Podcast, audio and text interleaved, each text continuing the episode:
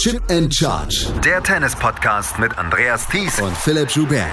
Auf meinsportpodcast.de.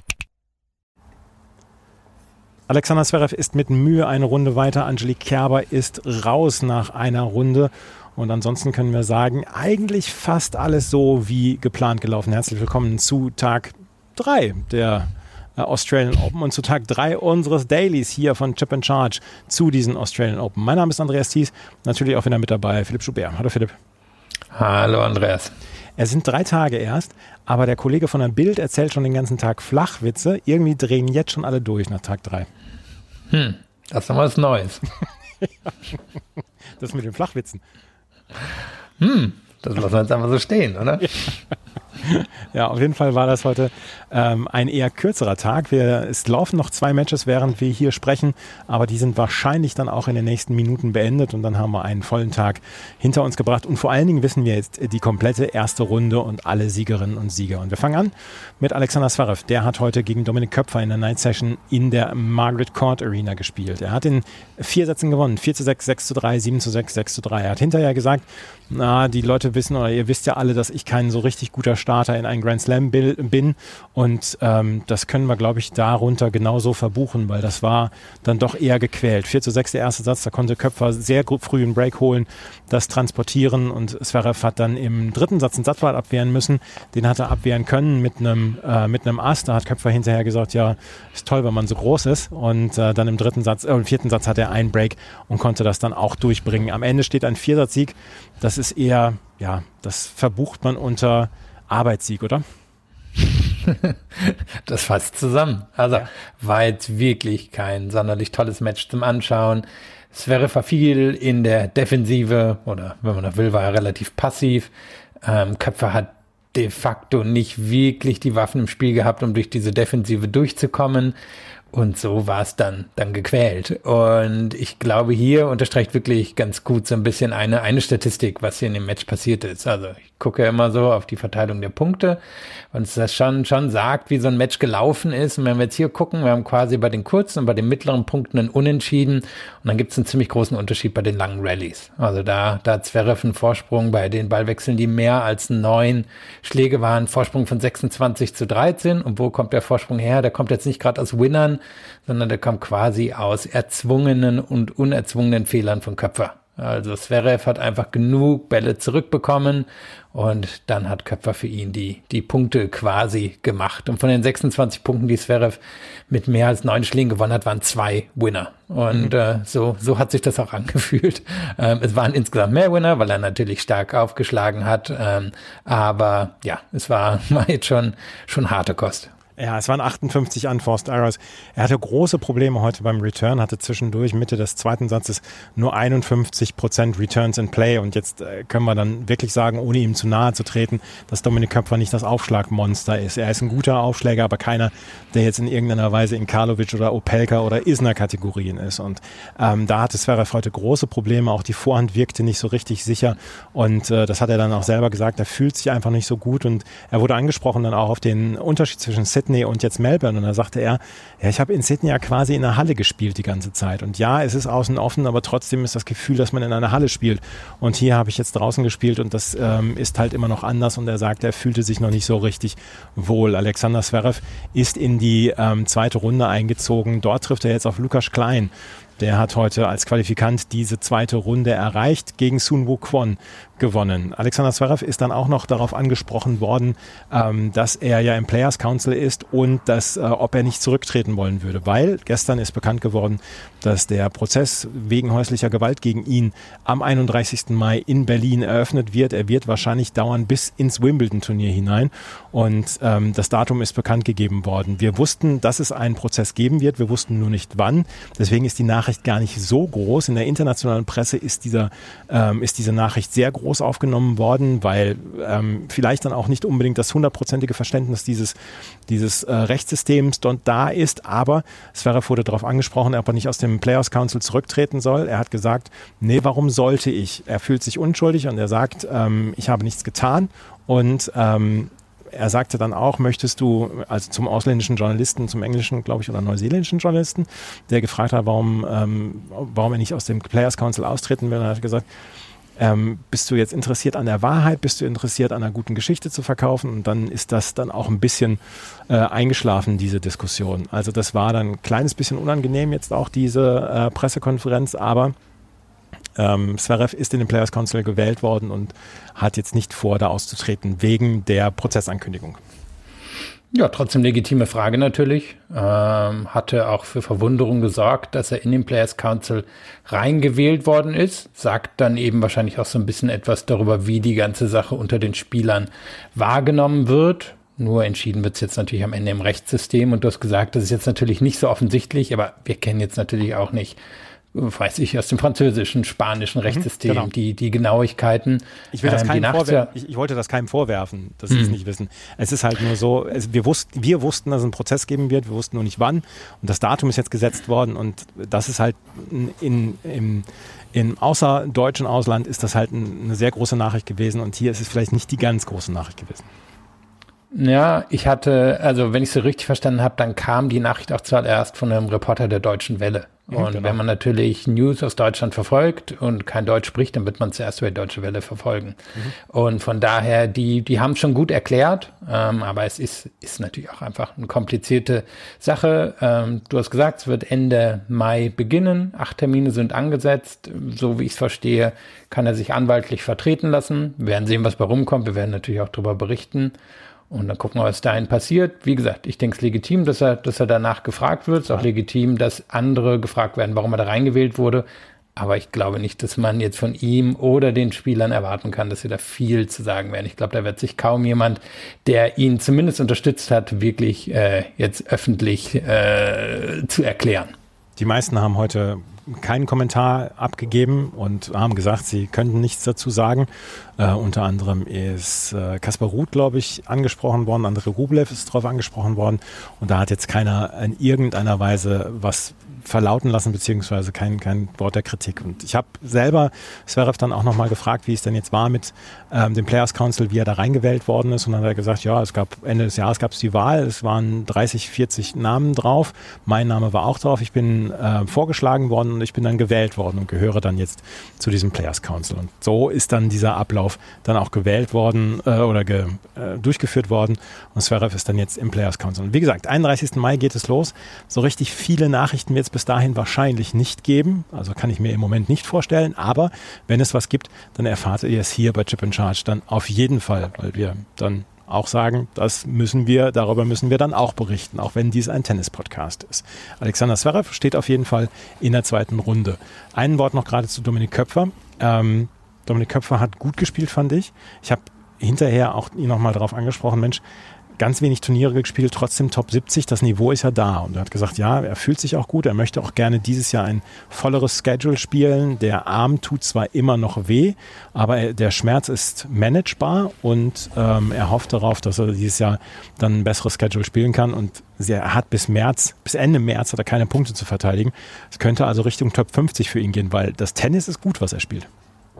Ja, also es fehlt ihm die Explosivität gegen einen absoluten Weltklasse-Spieler wie Zverev, aber ja. das ist ja auch vollkommen in Ordnung. Ich glaube nicht, dass Köpfer den Anspruch hat, ein Grand Slam-Turnier zu gewinnen oder in die Top Ten einzuziehen. Also den, den Traum hat er wahrscheinlich, ja. aber ich glaube nicht, dass das realistisch ist, sondern Köpfer ist halt jemand, der sich, denke ich, realistisch irgendwo zwischen 40 und 100 für drei, vier, fünf Jahre einfinden könnte in der Weltrangliste, vorausgesetzt, er wäre halt nicht ähm, dauerverletzt. Und das ist ja schon so ein bisschen das Ding gewesen in den letzten Jahren.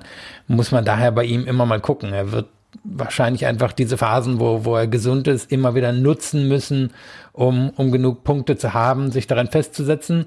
Aber ich glaube, das Positive für ihn ist ja jedes Mal, wenn er zurückgefallen ist, ist er wieder zurückgekommen. Das ist bestimmt anstrengend, ist bestimmt nervig, aber er ist gut genug, um sich da oben und da oben eigentlich jetzt irgendwo zwischen 40 und 100 festzusetzen. Carlos Alcaraz hat heute auch die zweite Runde erreicht. Und wenn man nur das Ergebnis sieht, äh, denkt man sich, oh, das war, das war äh, Business as usual. 7-6, 6-1, 2-6-2. Aber der alte Mann, Richard Gasquet, der sein erstes Hauptfeldmatch bei den Australian Open gespielt hat, bevor Carlos Alcaraz überhaupt geboren war, der hat gerade im ersten Satz fantastisches Tennis gespielt. Das war ein wirklich toller erster Satz. Mir war relativ klar, dass Gasquet dieses Niveau nicht würde halten können, weil er ist ja dann auch nicht mehr der Allerjüngste. Aber was er in diesem Satz dann aufgebracht hat, das war Vintage Gasquet und das war richtig gut anzugucken. Am Ende steht ein klarer Dreisatzsieg für Carlos Alcaraz, der das ab dem zweiten Satz als nettes Anschwitzen verbuchen kann. Ja, war für ihn ja auch das erste Match des Jahres oder offiziell. Ja. Mhm. Äh, erste offizielle Match des Jahres. Ist ein erster Satz, der hätte auch anders verlaufen können, weil Alcaraz unglaublich viele Breakbälle hatte. Aber Teil dessen war ja eben, dass ähm, Gasquet so gut gespielt hat und dass er ihn so, so ähm, unter, na nicht unter Druck setzen konnte, sondern dass er so viel in den Court reinbekommen hat, dass es Alcaraz eben auch nicht leicht gefallen ist, einfach schnell mit einem Break davon zu ziehen. Sonst hätte es ein 6-3, 6-1, 6-2 werden können. Aber Teil dessen war eben, dass Gasquet gut gespielt hat, dass er eben immer noch so ein Shotmaker ist, dass er immer noch ganz schöne Winkel treffen kann, dass er tief in die Schläge reinbekommen kann. Er, er hat sehr gepumpt, schon nach drei, vier, fünf Spielen. Also er, er sah da schon sehr erschöpft aus und es gab eine Phase, würde ich sagen, von Beginn des zweiten bis Mitte des dritten, da war er chancenlos, aber dann hat er sich auch nochmal ordentlich, ordentlich reingehangen oder hat er auch vorher, aber hat sich nochmal reingelehnt, so richtig in das Match dann in den letzten 15 bis 20 Minuten und konnte da dann auch noch was rausholen. Man hat gesehen, warum jetzt aus den Top 100 rausfällt, weil es dann doch am Ende nicht mehr reicht aber war sehr unterhaltsam und eben für Alcaraz, der kann das verbuchen unter, ja, ganz, ganz netter Auftakt. Der wird wahrscheinlich so schnell hier in dem Turnier nicht in große Gefahr geraten. So richtig kann ich mir das auch nicht vorstellen. Er, äh, vorstellen. Er trifft jetzt auf Lorenzo Sonego, der hat gegen Dan Evans in vier Sätzen gewonnen ganz stimmungsvolles Duell auf dem Platz 3. So, äh, Sonico sah lange Zeit danach aus, als könne er ins 0 zu 2 Satzrückstand gehen. Evans hatte hier Chancen, äh, die hat er nicht nutzen können. Das wird ihn sehr frustrieren. Sonico am Ende, wie gesagt, in vier Sätzen der Sieger. Jerry Shang ist auch weiter. In fünf Sätzen hat er sich gegen Mackenzie McDonald durchgesetzt. Jerry Shang hat eine Wildcard bekommen vor diesem Turnier, die Asia Pacific Wildcard, trifft jetzt auf Sumit Nagal. Und da möchte ich einmal gerade zwei, wenigstens 30 Sekunden drüber verlieren. Sumit Nagal, der hat Ende des Jahres Jahres einen, ähm, ich glaube, einen Tweet abgesetzt damals, äh, wo es darum geht, um die, ähm, um die Verdienstmöglichkeiten von Tennisspielern. Da hat er gesagt, ja Leute, ich habe gerade im Moment 900 Dollar auf dem Konto. Ähm, erzählt mir bitte nicht, dass, dass wir hier unser Leben in Saus und Braus haben, jenseits der 100, äh, jenseits der Platz 100. Der hat sich durch die Quali durchgespielt und hat jetzt gegen einen komplett neben sich stehenden Alexander Bublik mit 6 zu 4, 6 zu 2, 7 zu 6 gewonnen, steht in der zweiten Runde gegen Jerry Shang und mit dem, mit der Kohle da hat er jetzt ein bisschen mehr auf dem Konto. Ja, man wünscht es ihm, ne? Ja. Ähm, also, äh, man hat gesehen, also Nagal ist ein, ein physischer Typ, ein entschiedener Typ, vielleicht ein bisschen limitiert spielerisch, aber, aber ich glaube, es hat ihm jetzt nie am Einsatz gemangelt. Und das hat man hier auch gegen Bublik gesehen, bei dem halt mal wieder genau das Gegenteil der Fall war. Bublik ist talentierter, hat, hatte mehr drauf als Tennisspieler, aber hat jetzt nicht die mentale Einstellung von Nagal. Und Nagal hat auch in der nächsten Runde gegen Jerry Shang, der natürlich ein totaler Shotmaker ist, aber da hat er schon eine Chance. Wenn er daraus wieder so eine physische, lange Geschichte machen kann, dann glaube ich, kann er, kann er auch, ähm, kann er auch Shang besiegen. Und ja, ich meine, dafür haben wir auch die Challenger Corner, um genau von solchen Spielern zu berichten. Und eben, äh, es ist ein, ein krasser, krasser Verdienstabfall innerhalb des Tennis. Also wir haben vorne so fünf bis zehn absolute Multimillionäre, danach Leute, die extrem gut verdienen. Ja, und dann Leute, die vielleicht so viel wie wir verdienen am Ende des Tages, aber halt ein paar mehr Kosten haben. Also mhm. von daher, das ist schon krasser Unterschied. Vor allem natürlich, wenn man jetzt zu einem eher kleinen Verband gehört, wenn jetzt aus Frankreich, aus Italien kommt, dann hat man andere Chancen, weil man nicht weit reisen muss für all die Turniere. Aber Nagal, was hat er? Vielleicht fünf Turniere im Jahr zu Hause, wenn es hochkommt. Ja, absolut. Also Sumi Nagal weiter und die Leistung von ähm, Alexander Bublik als indiskutabel zu bezeichnen, ist dann schon noch eher beschönigend. Jack Draper hat sich heute in der Mittagshitze von Melbourne, und es war wirklich sehr, sehr heiß heute Mittag, hat er sich gegen Markus Giron durchgesetzt. 6 zu 4, 3 zu 6, 4 zu 6, 6 zu 0, 6 zu 2. Er hat es noch geschafft zum Handshake. Danach hat er sich in einen Mülleimer übergeben. Ja, also kuriose Geschichte. Ehrlicherweise auch, äh, ist wahrscheinlich anderen auch aufgefallen, wenn man das am Stream gucken will, extrem kurioser Chord, ähm, weil die Kamera irgendwie im Himmel hängt und ja. man guckt da runter und es wirkt total klaustrophobisch. Also äh, sehr, sehr schräger Chord. Wir wissen bei Draper wirklich super talentierter Typ, kann in die Top Ten einziehen, immer wieder verletzt, noch nicht der fitteste, hat letzte Woche ein anstrengendes Turnier in Auckland gehabt.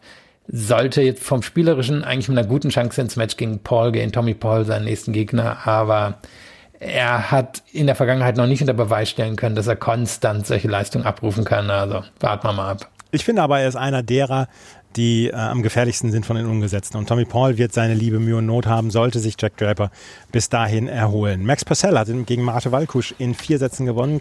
Enges Ding. Trifft jetzt auf Kaspar Ruth. Ganz kurz über Kaspar Ruth. Der ist in richtig famoser Form. Ja, wir hatten in der Auslosungsvorschau schon über ihn gesprochen und gesagt, das kann ein sehr gefährlicher Gegner für Zverev werden. Wenn Zverev eine Leistung wie heute bringt und Ruth auch wie heute, dann geht der Ruth in vier Sätzen durch, mhm. weil Ruth hat sich anscheinend in der Offseason entschieden, na, ich bin doch jetzt nicht ideal gemacht, um eine Verteidigung zu spielen, ich gehe auf Angriff. Und das hat man heute gesehen. Also er konzentriert sich im Moment sehr auf seine Vorhand. Ähm, er schaut, dass er die Rückhand im Moment wirklich konsequent nutzt, um mit der Vorhand angreifen zu können. Und mit der Vorhand ist er extrem gefährlich. Also hat hier heute mit die meisten Winner geschlagen. Vor allem, wenn man guckt, dass es ein kurzes Match war, dass es ein Match über drei Sätze war, waren, ich meine, um die 50 Winner oder so drin. Und ähm, das war, war eine super Leistung. Und wenn er so weiterspielt, dann hat er hier ernsthaft eine Chance, weit in dem Turnier zu kommen. Weil das ist die Art von Ruth, da ist er, ist er halt wirklich die Light-Version von Nadal, ähm, ohne, ohne die herausragende Abwehrarbeit. Die braucht er aber jetzt auch nicht immer. Nicht auf diesen schnellen Plätzen vielleicht dann auch. Ne? Er trifft mhm. jetzt, wie gesagt, auf Max Purcell. Das wird sicherlich ein stimmungsvolles Duell in der Night Session. Giulio Zepieri hat gegen Dujan Lajovic gewonnen in vier Sätzen.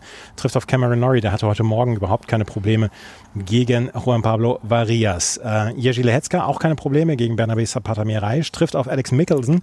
Der hat gegen James McCabe in vier Sätzen gewonnen. Lukas Klein habe ich erwähnt, gegen Sun Woo Kwon in vier Sätzen weiter. Und dann gucken wir noch ein bisschen weiter hoch, welche Spieler da noch waren. Oh, wen wir, wen wir mal erwähnen können. Gregor Dimitrov. Der hat gegen Marton Fucovic gewonnen in vier Sätzen. 4-6, 6-3, 7-6, 6-2. Drei Sätze lang. Ein komplett offenes Spiel. Eine Statistik, die ich gesehen habe heute. Die letzten sechs Erstrunden-Matches, die Marton Fucovic gegen einen gesetzten Spieler absolviert hatte bei einem Grand Slam, hat er alle sechs gewonnen. Und äh, Dimitrov hat jetzt diesen Streak durchbrochen. Fucovic hatte vielleicht am Ende ein kleines bisschen Probleme mit der Kraft oder dass er auch Probleme mit der Hitze hatte. Aber die ersten drei Sätze waren wirklich auf hohem Niveau und Dimitrov wird sich glücklich schätzen, dass er hier in vier durchgegangen ist. Ja, und ich meine, was Vucevic auszeichnet, ist, dass er eben so physisch ist, dass er wirklich ein herausragender Athlet ist. Du hast gesagt, am Ende ist ihm ein bisschen die Kraft ausgegangen, war jetzt heute nicht der, der Einzige. Mm.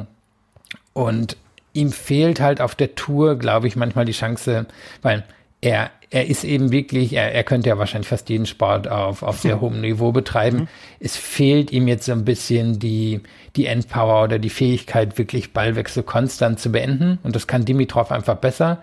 Aber wer Dimitrov im Moment nicht so fokussiert, dann kann ich mir vorstellen, dann wird es auch eine Niederlage für, für Dimitrov heute geworden. Und das zeichnet Fucovic eben aus, dass er die Kraft hat für diese, für diese Marathons, für diese physischen Matches. Und ja, das kann er wahrscheinlich noch zwei, drei Jahre auf dem Niveau machen und dann, keine Ahnung, ist das wahrscheinlich so ein Typ, der mit 60 noch Triathlons macht oder so. An Triathlon musste ich auch gerade denken.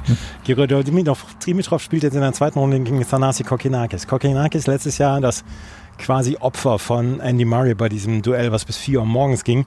Hat er damals in fünf Sätzen verloren. Heute hat er ein ganz enges Ding gegen Sebastian Ofner gewonnen. 10 zu 8 im Match-Tiebreak des fünften Satzes. Das war jetzt nicht immer unbedingt das hübscheste Tennis, aber es war in der John Kane Arena. Die war knackevoll bis auf den letzten Platz. Ich wollte zwischendurch wollte ich mir das angucken und wollte mich auf die Media Seats setzen. Da wurde ich abgewiesen, weil mir gesagt worden ist, nee, auch die Media Seats sind alle voll weil ähm, ja, das Stadion war komplett voll. Alle wollten Sebastian Ofner sehen. Ja, ist so eine, ist so eine jährliche Tradition, ja, einmal genau. Ofner zu sehen. ja, also ein schräges Match. Koginaki ist am Ende krass vorne bei den kurzen Punkten und Ofner bei diesen mittellangen Punkten, die man sich so konstruiert. Da, da hat er wirklich Kokinakis komplett alt aussehen lassen. Aber Kokinakis in den wirklich engen Situationen hat sich rausservieren können, hat gut retourniert, ähm, ist dann in der Lage eben ja auch aus sowas eine, eine Nervengeschichte zu machen. Und da muss man sagen, die hat er am Ende behalten. Und jetzt kann es gut sein, dass wir wieder für den Rest der Saison nicht so viel von ihm hören aber hier bei Australian Open liefert er jedes Mal ab. die jährliche Tradition des Ofner-Watchings ist, ist, eine liebgewonnene Tradition unter den Australiern. Tanasi Kokinakis jetzt gegen Grigor Dimitrov. Wir haben noch zwei, drei Ergebnisse, über die wir sprechen müssen. Tellen Griegspor hat heute einen richtigen Husarenritt hingelegt. Gegen Roman Safiulin äh, sah er zwei Sätze komplett chancenlos aus, gewinnt das Match aber noch in dieser Hitze mit 2 zu 6, 3 zu 6, 7 zu 6, 6 zu 4, 7 zu 5. Da hat er sich aus der vielleicht schwierigsten ersten Runde rausgewunden und bekommt jetzt die wahrscheinlich schwierigste zweite Runde für einen gesetzten Arte Fies. Der hat gegen Jerzy Vesely heute gewonnen in vier Sätzen. Kriegspor gegen Fies, das streiche ich mir ganz groß in meinem Kalender an. Ja, und da wird Kriegsbau besser spielen müssen, denn das war heute schon eine glückliche Geschichte, das muss ja. man sagen. Also e, eben, du hast gesagt, zweieinhalb Sätze war chancenlos, ähm, hätte auch wirklich 3-6 im, im dritten ausgehen können.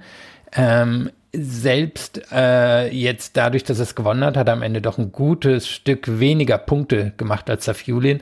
Auch im fünften Satz war eigentlich der zweitbeste Spieler, sah angeschlagen, sah müde, sah erschöpft aus, aber Safiulin konnte überhaupt nicht seine, seine Chancen nutzen und irgendwie hat es Kriegsbohr dann über die Ziellinie geschafft. Aber wenn Fies kommt und ihn einfach abschießt, wie, wie es möglich ist, dann kann es hier wirklich für ihn schnell enden. Und ich weiß nicht, ob Fies so viel Nerven zeigen würde wie Safiulin in dem Match. Arthur Fies hat heute auch ein bisschen Glück gehabt, das muss man auch dazu sagen. Hat nicht unbedingt gut gespielt gegen Jerzy Vesely, aber ist am Ende durchgekommen. Arthur Cazot hat in fünf Sätzen auf einem Außenplatz gegen Laszlo Djere gewonnen mit 6 zu 2 im fünften Satz. Auch er kämpfte am Ende mit den Kräften und dieser Hitze und trifft auf Holger Rune. Der hat heute gegen Yoshihito Nishioka auch einen eher glanzlosen Sieg gebracht. 6-2, 4-6, 7-6, 6-4. Holger Rune wird froh sein, einfach nur eine Runde weiter zu sein. Ja, wahrscheinlich, was man so erwarten würde. Ähm bisschen schwierig reingekommen. Die Shioka kann, kann so Ballwechsel anstrengend machen, aber er hat gut aufgeschlagen, hat gut retourniert. Ist ja für ihn durchaus wichtig und ähm, ist hier sicherlich der Favorit in den nächsten zwei Matches mindestens. Und da müsste man mal gucken, wer in der vierten Runde wartet. Eine Nachricht haben wir noch aus dem Herren Doppel. Ähm, da hat nämlich Daniel Altenmeier an der Seite von Juan Angel Reyes Varela, ich glaube, ich, hoffe, ich habe den Namen jetzt richtig im Kopf gehabt, gegen die Tsitsipas-Brüder in zwei Sätzen gewonnen, stehen in der zweiten Runde im Doppel. Und die Kollegin Vicky aus Griechenland hat Stefanos Tsitsipas hinterher gefragt, ob er auch Mix spielen wollen würde mit Maria Sakkari. Und er hat gesagt, na, eigentlich will ich nicht mehr als zwei Wettbewerbe machen. Und mit Petros will ich unbedingt Doppel spielen. Und das ist ein Traum von uns seit langer Zeit. Also das Doppel Sakkari äh, das Mix Sakkari Tsitsipas wird es wohl eher nicht geben bei den Olympischen Spielen. Es drehen sich sehr viele Fragen dann auch in den Pressekonferenzen schon um die Olympischen Spiele in diesem Jahr in Paris im Juli. Das waren die Herren. Wenn wir uns gleich wieder hören, Nee, wir machen einfach weiter. Nicht mit gleich wieder hören. Wir machen einfach weiter mit den Frauen und mit dem Fraueneinzel. Das hat nämlich heute auch die erste Runde beendet. Und da können wir dann gleich mal weitergehen. Und dann können wir über Angelique Kerber sprechen. Angelique Kerber hatte heute ihre erste Runde gegen Danielle Collins. Und wer sich zurückerinnert an ähm, das Spiel von Danielle Collins gegen Angelique Kerber im Januar 2019, der wusste, damals ist Kerber ganz, ganz übel ja, verprügelt worden, möchte man fast sagen. unter die Räder gekommen. Unter die Räder gekommen. Ja, das ist, das ist besser. Das ist besser. Entschuldigung, ja. ähm, da ist sie damals wirklich unter die Räder gekommen und ähm, das hat sie heute etwas verbessern können. Sie hat 2 zu 6, 6 zu 3, 1 zu 6 verloren, aber man hat immer noch gesehen, wie weit es dann doch noch entfernt ist zu wirklich konkurrenzfähigem Tennis mit den Spielerinnen dort bei einem Grand Slam.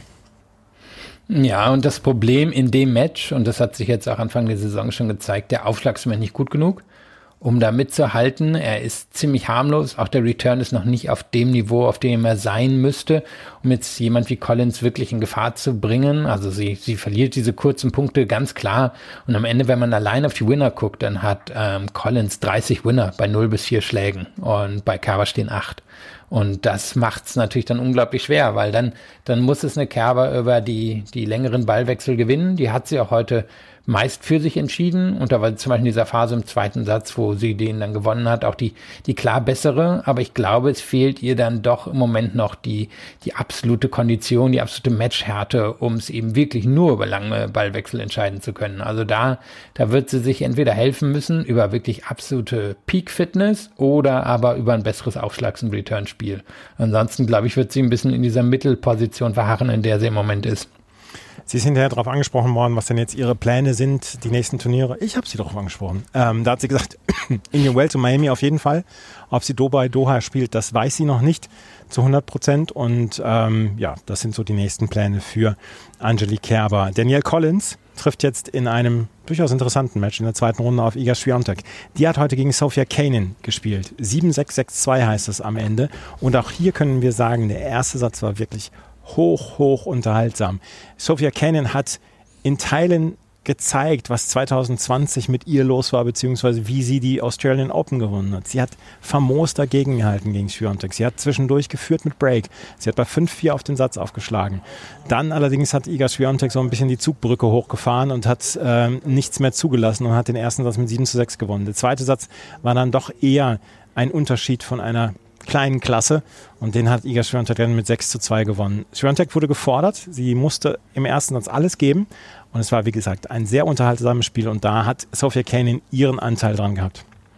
Ja, und Cannon hat gemacht, was man gegen Schiontek machen muss. Eben sehr schnell in die Punkte reinkommen, sie beim Aufschlag angreifen, versuchen so gut wie möglich anzugreifen und dann gar nicht in die langen Ballwechsel, sondern direkt auf den Winner gehen. Das kann dann schiefgehen ähm, und das ist jetzt nicht Cannons ganz natürliches Spiel, aber es war so erfolgreich, dass sie diesen ersten Satz eben extrem eng gestaltet hat und da, da war sie eben auch, äh, würde ich sagen, beim Aufschlag und beim, beim Return die bessere Spielerin.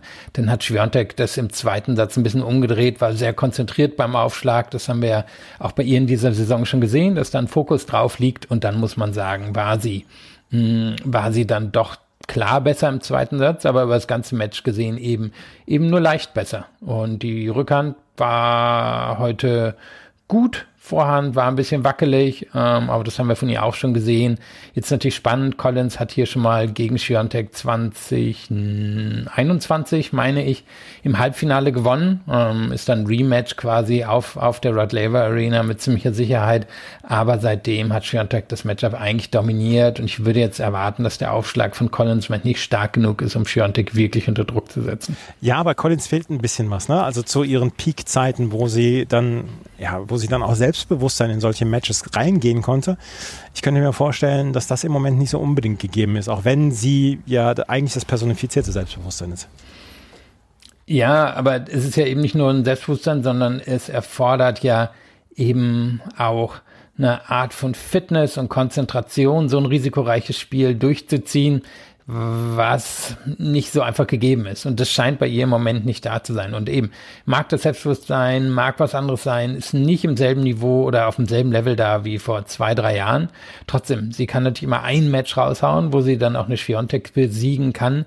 Ich würde allerdings erwarten, dass Schwiontek da durchgeht. Elena Rybakina hat gegen Karolina Pliskova gewonnen mit 7 zu 6, 6 zu 4. Auch das war ein tricky erste, erstes Matchup für, oder ein erstes Match für Elena Rybakina. Hat, musste im ersten Satz zwei Satzbälle abwehren beim Stand von 4 zu 6 im Tiebreak.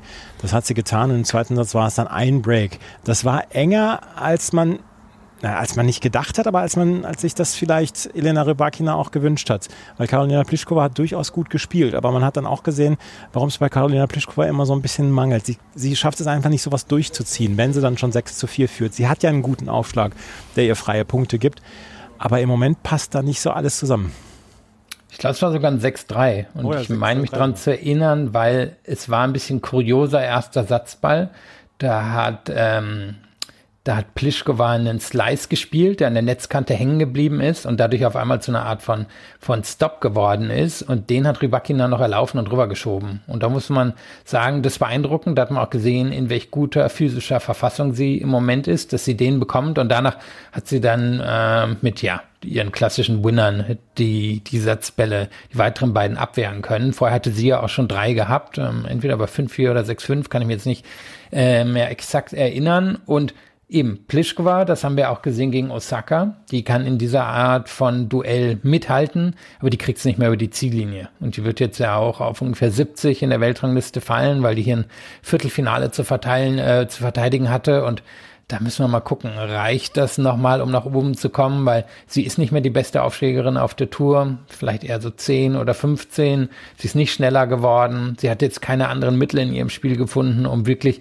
Spielerinnen dauerhaft unter Druck zu setzen. Und Rybakina ist ganz klar die bessere Plischkova. Ist auch wahrscheinlich besser als Plischkova je gewesen ist. Und von daher, ja, hat es heute nicht gereicht. Und ich bin mir nicht sicher, wie lange es noch auf der Tour reichen wird.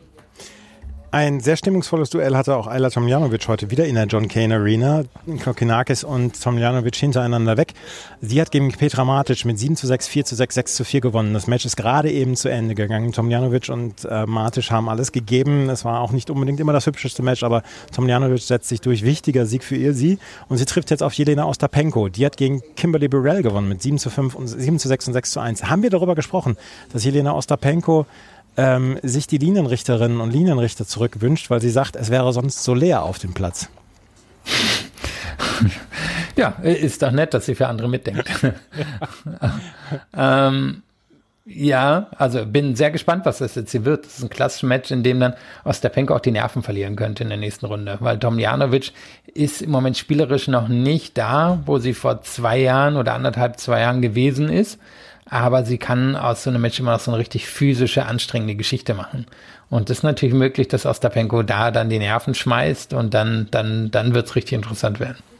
Aber niemand, niemand auf dieser, in dieser Tenniswelt misstraut der Technik des Hawkeyes mehr als Helena Ostapenko. Und dass die dann sagt, ich wünsche mir die Linienrichter und Linienrichter zurück, dass ich die dann nochmal Maß nehmen kann, das, das ist dann auch wenig überraschend. Ach, das hat mich schon wieder amüsiert, diese Nachricht. Hm. Naja, seitdem vor allem Federer weg ist, ne? Ist ja, niemand mehr genau. so kritisch, weil der, der war da jetzt auch nicht der größte Fan von.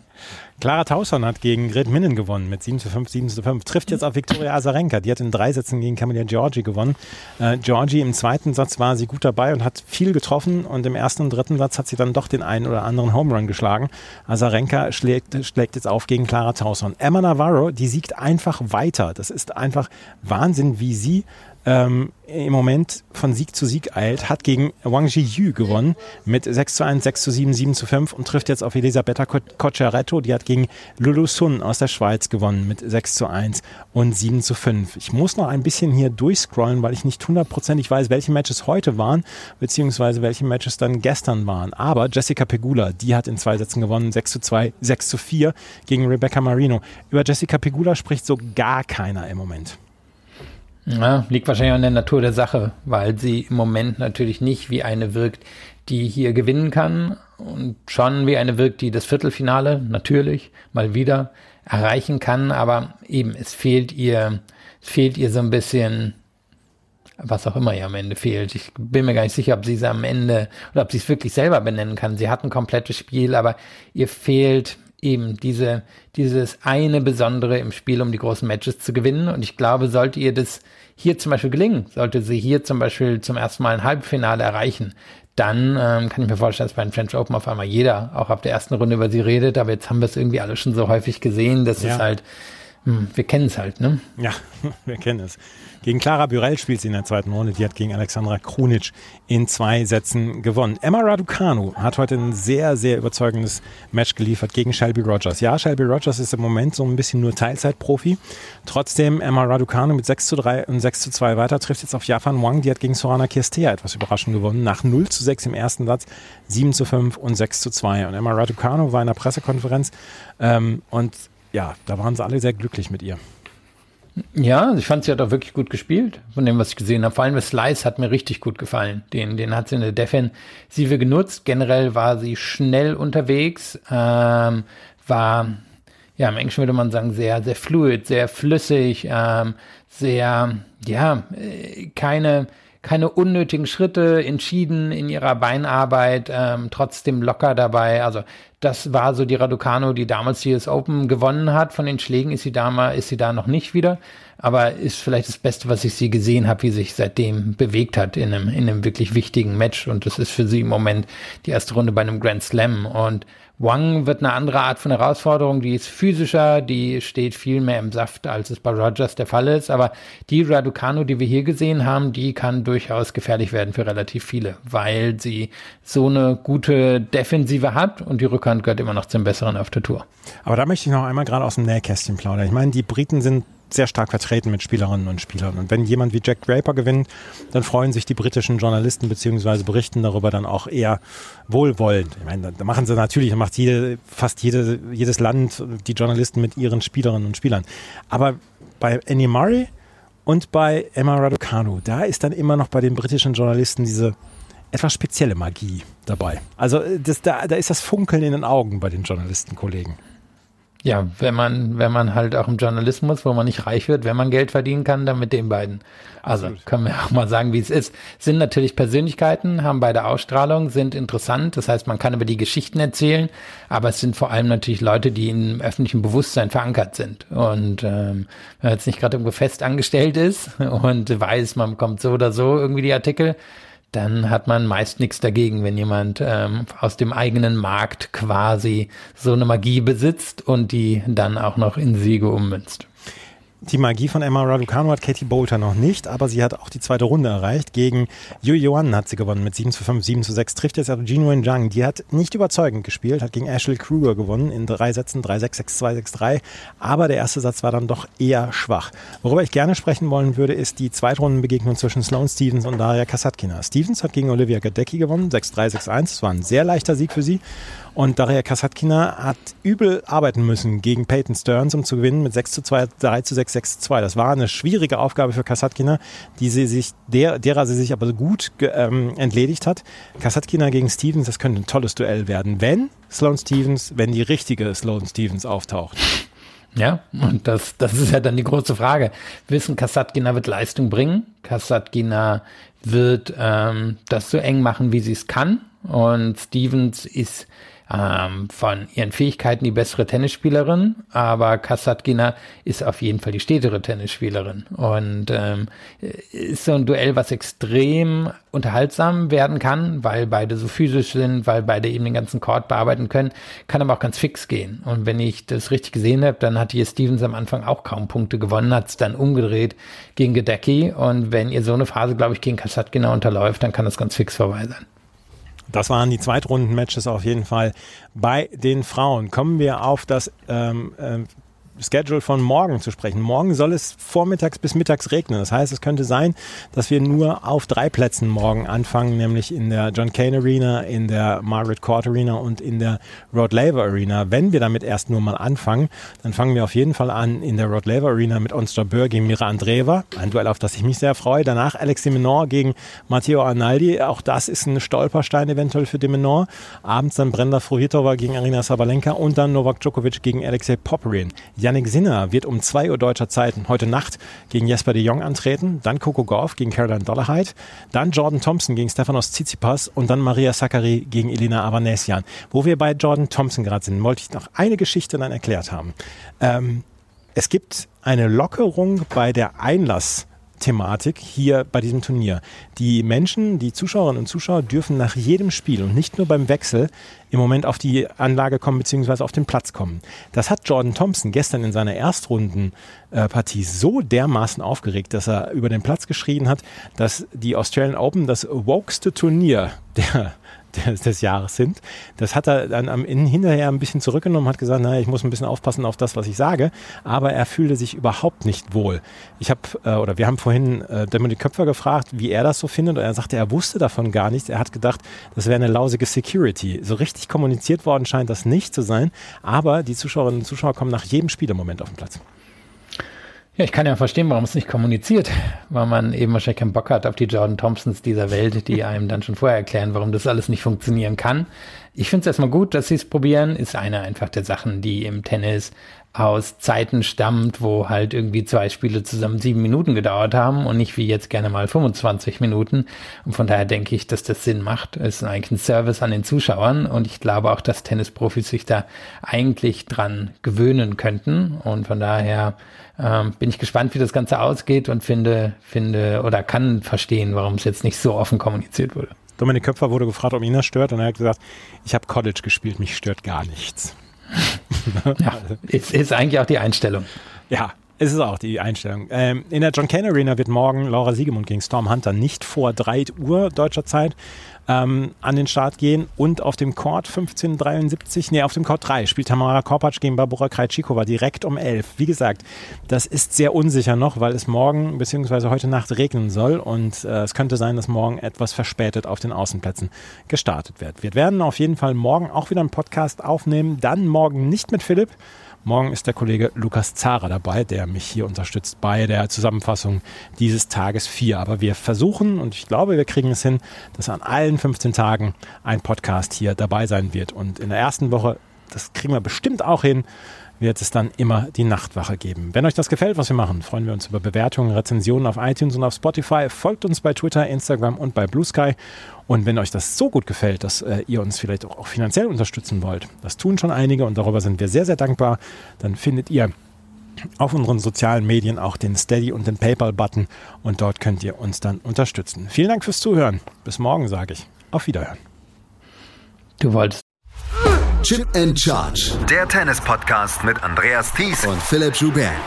Auf meinsportpodcast.de.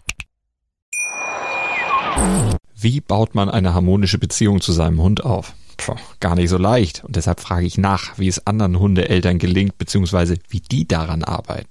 Bei Iswas Dog reden wir dann drüber. Alle 14 Tage neu mit mir, Malte Asmus und unserer Expertin für eine harmonische Mensch-Hund-Beziehung, Melanie Lippisch. Ist was, Dog? Mit Malte Asmus.